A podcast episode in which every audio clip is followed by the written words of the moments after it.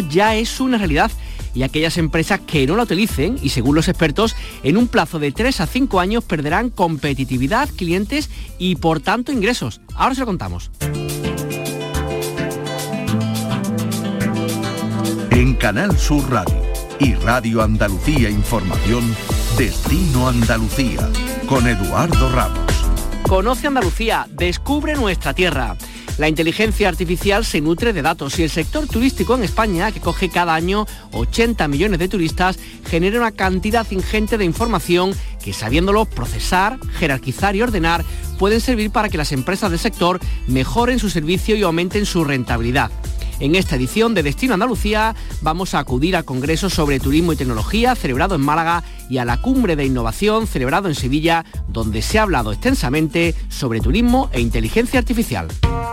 Destino Andalucía en Canal Sur Radio y Radio Andalucía Información. Inteligencia artificial, robótica natural, algoritmo espiritual a los usuarios particulares la inteligencia artificial nos puede servir para facilitar la búsqueda de destinos personalizados, comparar precios o resolver dudas antes de organizar nuestros viajes.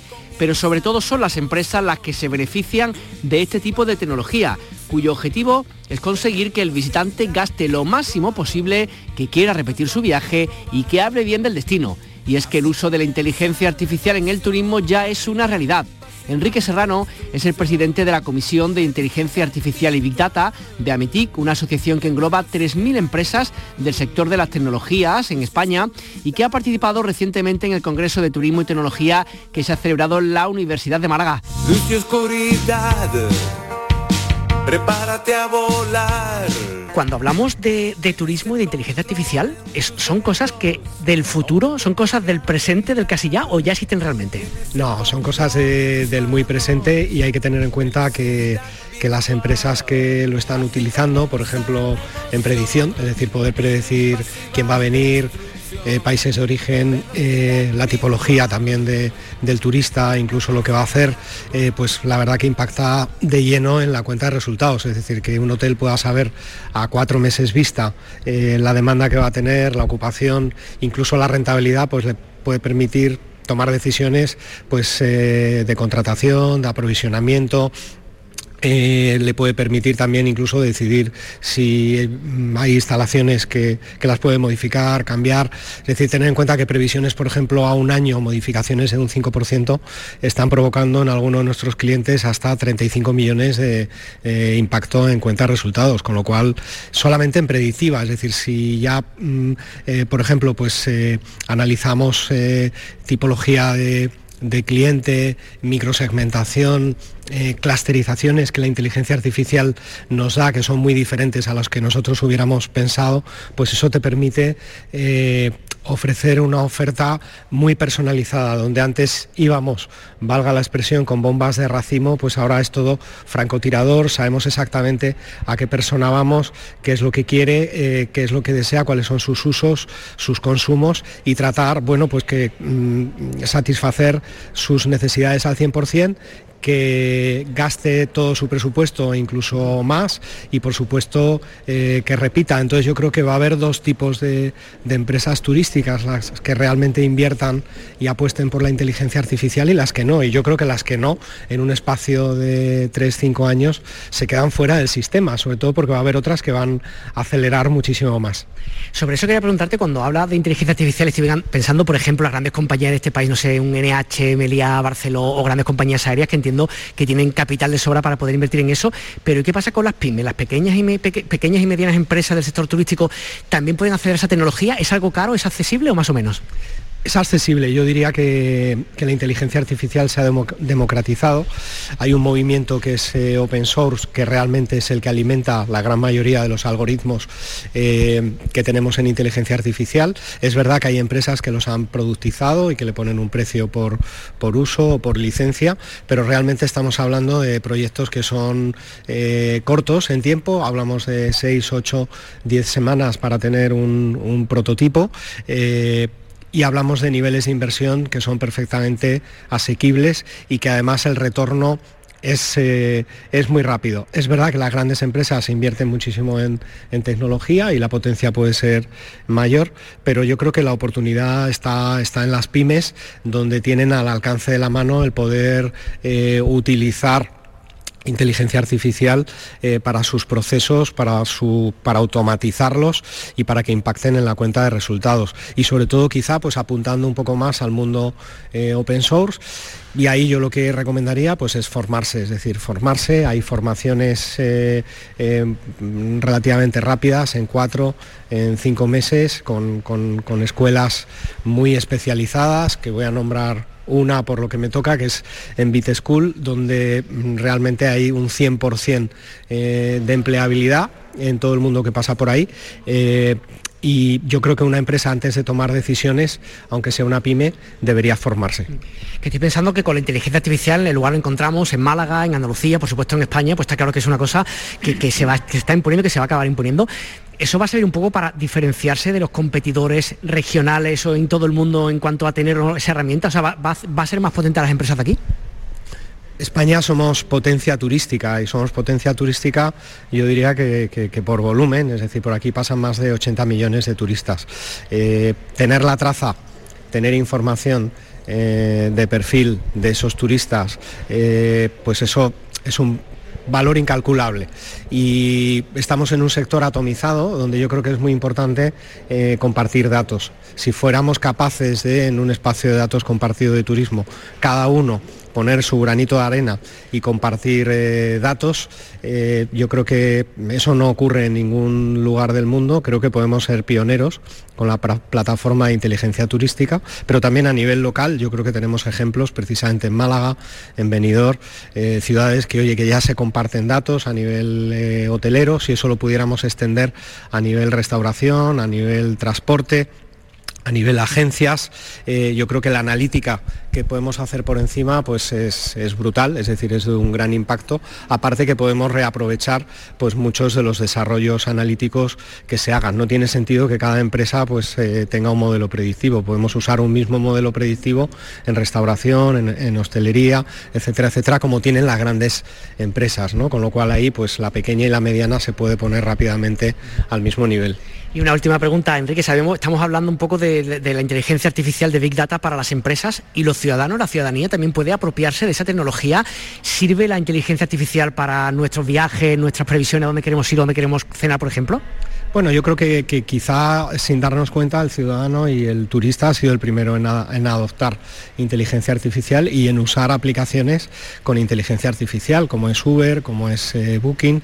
Eh, entonces, pues de lo que se trata es de que también eh, las empresas pues estén al mismo nivel. El, el, ciudadano, el turista, pues cada vez más elige o toma sus decisiones de manera no lineal, por lo tanto, eso es un cambio totalmente disruptivo y hay nuevas generaciones que la configuración que hacen de viaje, de paquetes y de servicios también es totalmente diferente, lo cual está llevando a que se reconfigure la oferta eh, y, por tanto yo creo que es el mismo turista usando eh, recomendadores, usando eh, búsquedas inteligentes, el que está empujando a que la oferta en este sentido se ponga al mismo nivel.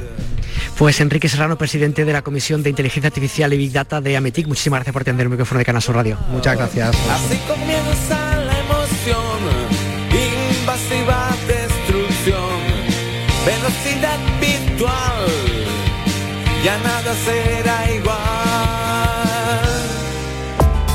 Turismo, viajes, ocio, excavadas. Destino Andalucía.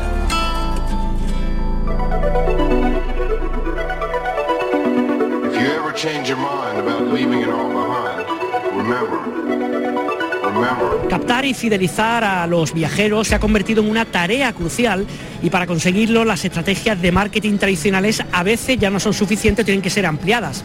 El aumento de la digitalización y la personalización de los servicios marca la pauta del futuro de una industria que evoluciona rápidamente y además de un tiempo a esta parte se ha incluido pues otro elemento en esta ecuación que es la inteligencia artificial que también puede usarse en el mundo del turismo. Ignacio de las Cuevas es director de partenariado globales e innovación turística de Eurocat. Ignacio, ¿qué tal? Buenas tardes. ¿Qué tal? Encantado. Muchas gracias, Eduardo.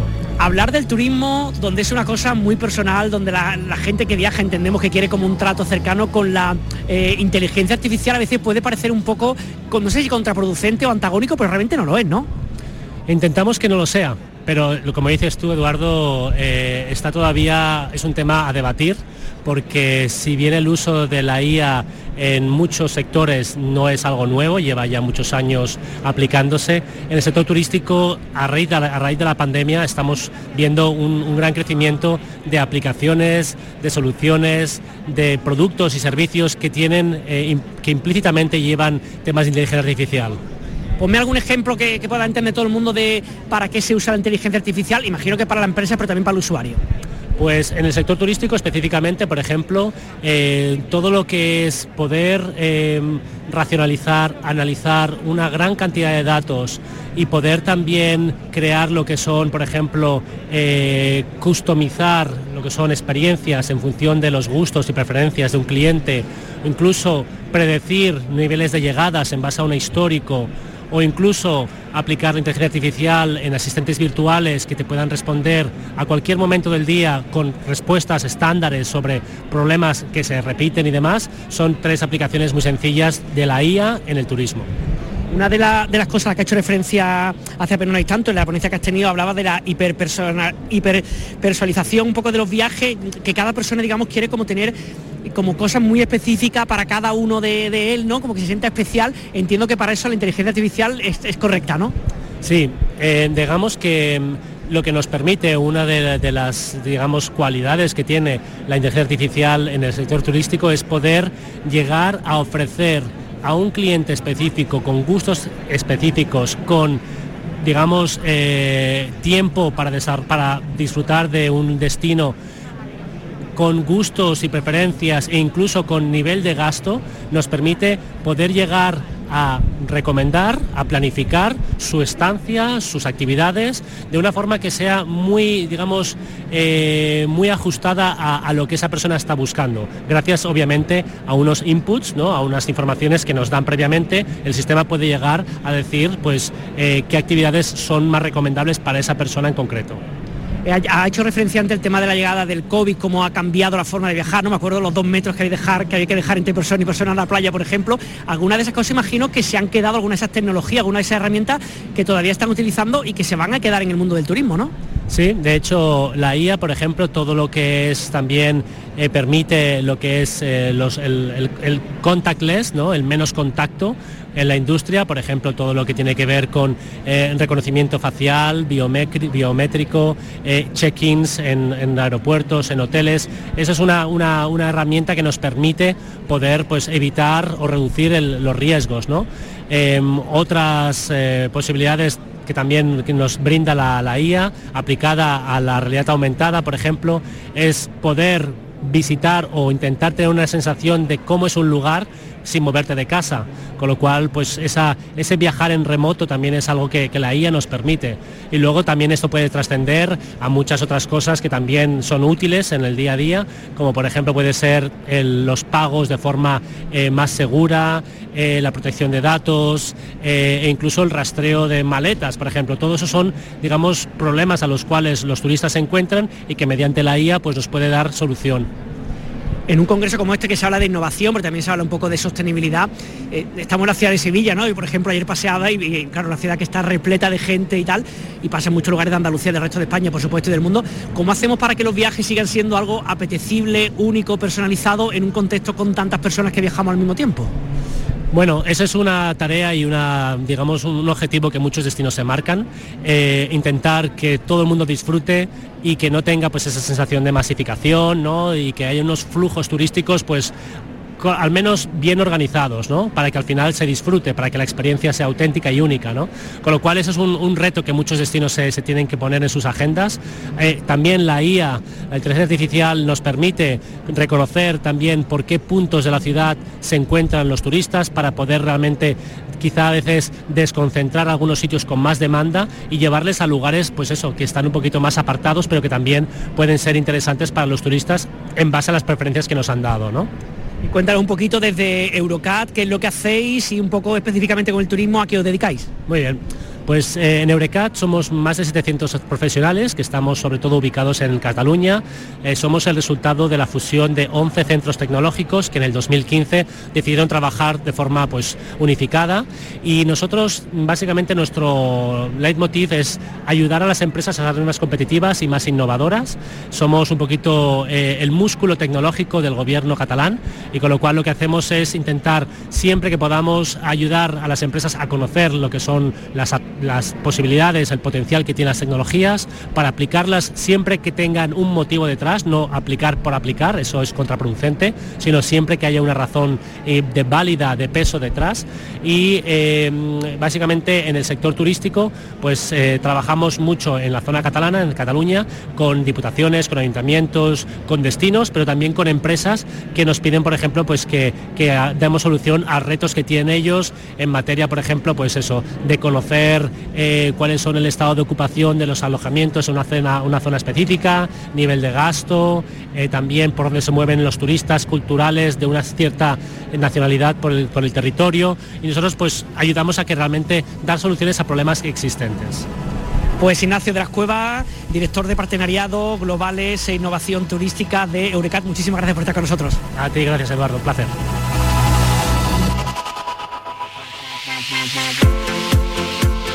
Vamos con más informaciones contadas de una forma un poquito más breve en este destino Andalucía. Acaba de presentarse la nueva campaña de promoción turística del destino que tiene por lema Andalucía te rompe y que suena así. I know a place.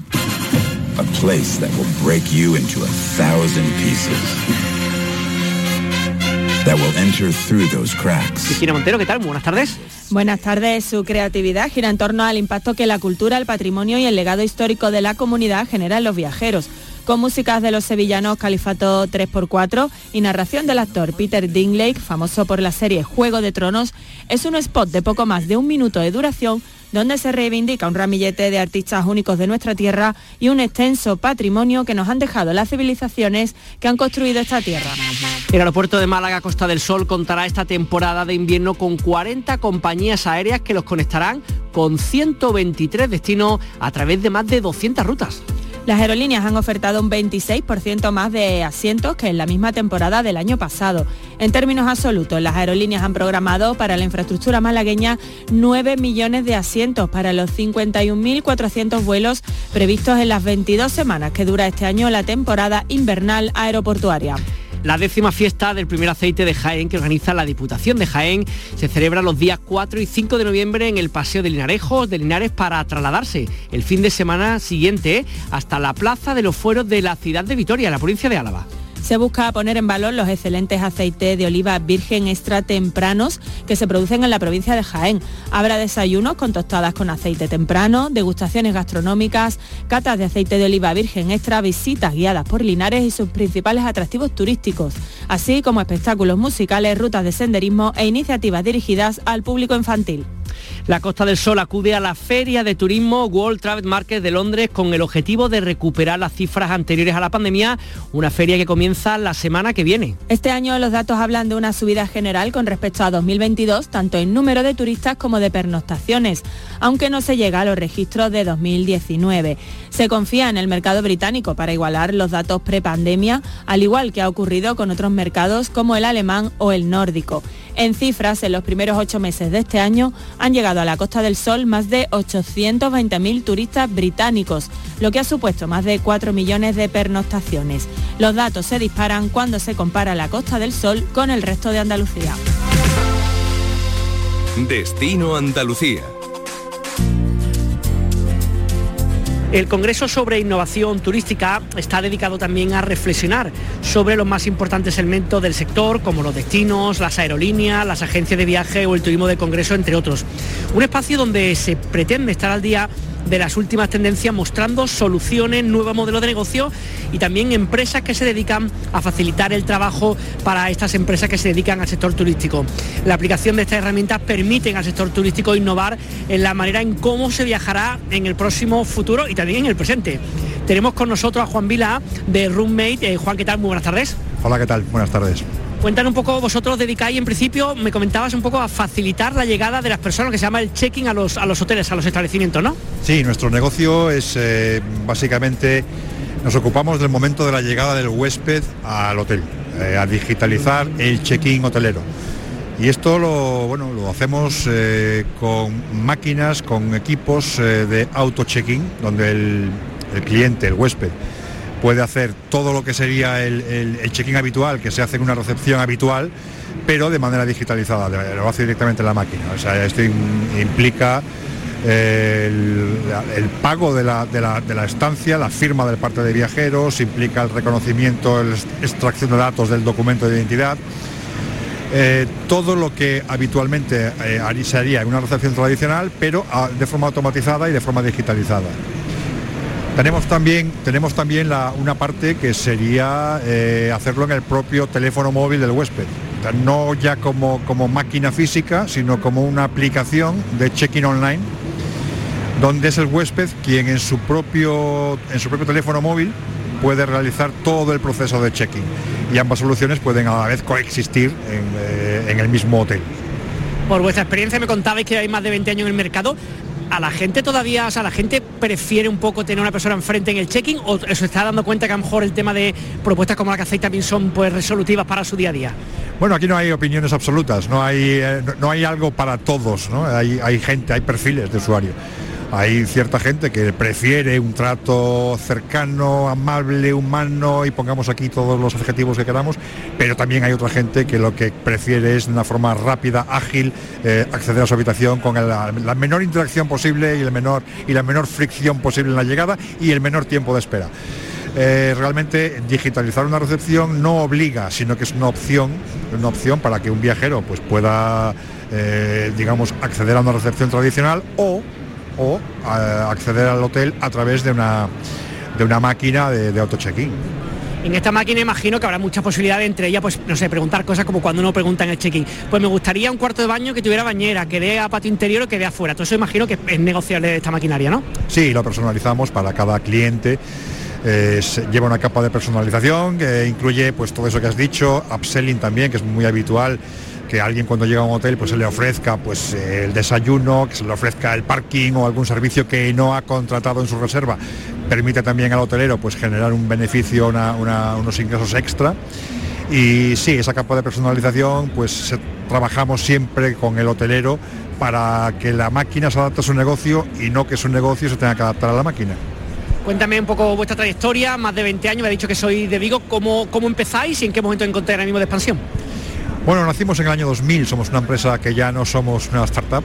Eh, cuando nosotros empezamos no, nos dedicábamos al sector hotelero, fue que bueno, nos dedicábamos al automóvil. Vigo tiene una, componente de automóvil bastante importante, una industria de automóvil potente.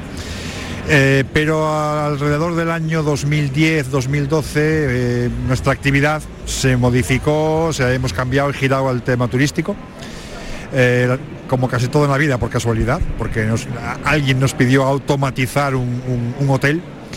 Eh, lo hicimos, vimos que había negocio aquí, que se podía, que se podía vivir de esto y, a partir de ese momento, pues eh, a partir del año 2010 hasta ahora, unos 13, 15 años, llevamos dedicándonos casi exclusivamente al tema de eh, automatización y digitalización hotelera. Cuéntame dónde estáis exactamente a nivel mundial y también a nivel español. Bueno, en España somos, somos líderes en este tipo de, de dispositivos y tipo de servicios.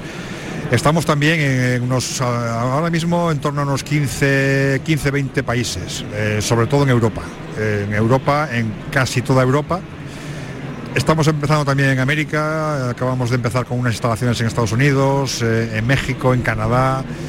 Eh, en Europa estamos, bueno, pues en, Francia, en Italia, en Reino Unido, en Lituania, en Polonia, bueno, en Alemania vendemos bastante en Alemania, Portugal, por supuesto lo dicho, en unas 15 o 20 países y seguimos con ganas y con afán de continuar eh, la internacionalización. Cuenta un poquito, estamos en, Andalucía, en nuestra tierra imagino que también tendréis clientes. ¿A qué lugares donde acuda una persona puede encontrar productos como el vuestro? Bueno, en casi, todas en casi todas las ciudades andaluzas tenemos, tenemos máquinas. ¿eh? realmente nosotros ahora mismo en España mm, tenemos más de mil, más de mil instalaciones, con lo cual pues, casi en cualquier ciudad podemos tener, tener presencia. Eh, tenemos incluso hoteles eh, que su motivación por, al comprar una máquina es, eh, por ejemplo, el turno de noche, el ahorro de personal, el ahorro de costes, pero también tenemos cada vez más hoteles de alta gama, hoteles de cadenas y hoteles de 4 o 5 estrellas que apuestan por, el, por, el, por la digitalización como servicio complementario, no como, no como única alternativa, pero sí como servicio complementario para cubrir las necesidades de todo tipo de huéspedes. Entonces, básicamente en cualquier ciudad andaluza y, y en cualquier tipo de hotel, cualquier tipo de hotel, tenemos ya presencia en, por lo que veis un poco, mm, hay hoteles donde ese tipo de servicios se prestan más, por ejemplo, se me ocurre hoteles de ciudad cerca de aeropuertos y tal, a lo mejor a diferencia de un hotel veraniego donde la gente prefiere otro tipo de servicio, o no necesariamente si no hay un perfil de hotel como tal. No, no, no hay un perfil, no hay un perfil concreto. Realmente tenemos desde grandes cadenas hoteleras, las mayores cadenas hoteleras de España, pues estamos colaborando con ellas, por ejemplo, que son hoteles 4 o 5 estrellas y, con tipología de hoteles, desde el lujo más eh, exclusivo hasta el, hotel más, eh, una pensión de, urbana, por ejemplo, con digamos que eh, la máquina la compran por necesidades distintas, se cubre en, diferentes tipologías de hoteles, se aplica de manera diferente, ¿vale? Pero tenemos eh, desde hoteles con 2.500 habitaciones hasta hoteles con 5. Estoy pensando, claro, que llegará un momento en estos hoteles que uno llegue a la recepción y tendrá la opción de hablar con, un ser humano o, de, decir, no, yo quiero ir rápido, ir a la máquina, hacerlo directamente a la máquina, ¿no? Sí, sí, claro, esa es la idea. La idea es que, bueno, no obligar, sino ofrecer alternativas. Y que, bueno, eh, es un poco complicado en hoteles cuando, sobre todo en hoteles grandes, cuando un viajero, por ejemplo, por poner un ejemplo, un viajero de negocios llega que lo que quiere es rápidamente acceder a su habitación y se encuentra pues una cola de un autobús que acaba de llegar haciendo cola en, el check-in. Bueno, este tipo de soluciones ayudan un poco a, quitar esa fricción ¿eh? y, que y que todo tipo de viajeros puedan encontrar un acceso conveniente y cómodo para ellos. Pues Juan Vila de Rumati, muchísimas gracias por atendernos. Un saludo. Gracias a vosotros. Destino Andalucía con Eduardo Ramos. Radio Andalucía Información y Canal Sur Radio. Vamos con la propuesta turístico-musical para estos días. Fernando Ariza, ¿qué tal? ¿Qué nos traes? Hola Edu, nos vamos a ir de turismo musical este fin de semana, en concreto mañana sábado hasta Puerto Real. En su paseo marítimo, en la explanada que hay entre el pabellón municipal de deportes y la biblioteca, se celebra el festival Rock de aquí, con grupos que tienen que cumplir una serie de condiciones, exceptuando, claro, los dos grupos invitados, los hermanos Dalton que llegan desde San Fernando y Bourbon de Sanlúcar. Las condiciones son no haber participado el año anterior, estar empadronados en Puerto Real y tener publicado temas o discos de canciones propias. Después de un proceso de selección intenso, las bandas y artistas participantes van a ser The Weeds, Sexane, Destroyers, Iris, The Southern Soul Band, Far Out y estos que ya estamos escuchando, que se llaman Rosemary and the Fucking Crazies y que tienen en el grunge y en especial en Nirvana a su referencia musical fundamental. Desde las 12 del mediodía del sábado ¿eh? hasta las 2 y media de la madrugada. Festival Rock de aquí en Puerto Real. Con este concierto en la provincia de Cádiz nos despedimos. Recuerden que cada semana tienen una cita con el turismo en Andalucía y que pueden escucharlo en Canal Sur Radio, en Radio Andalucía Información o en el podcast de Destino Andalucía las 24 horas del día.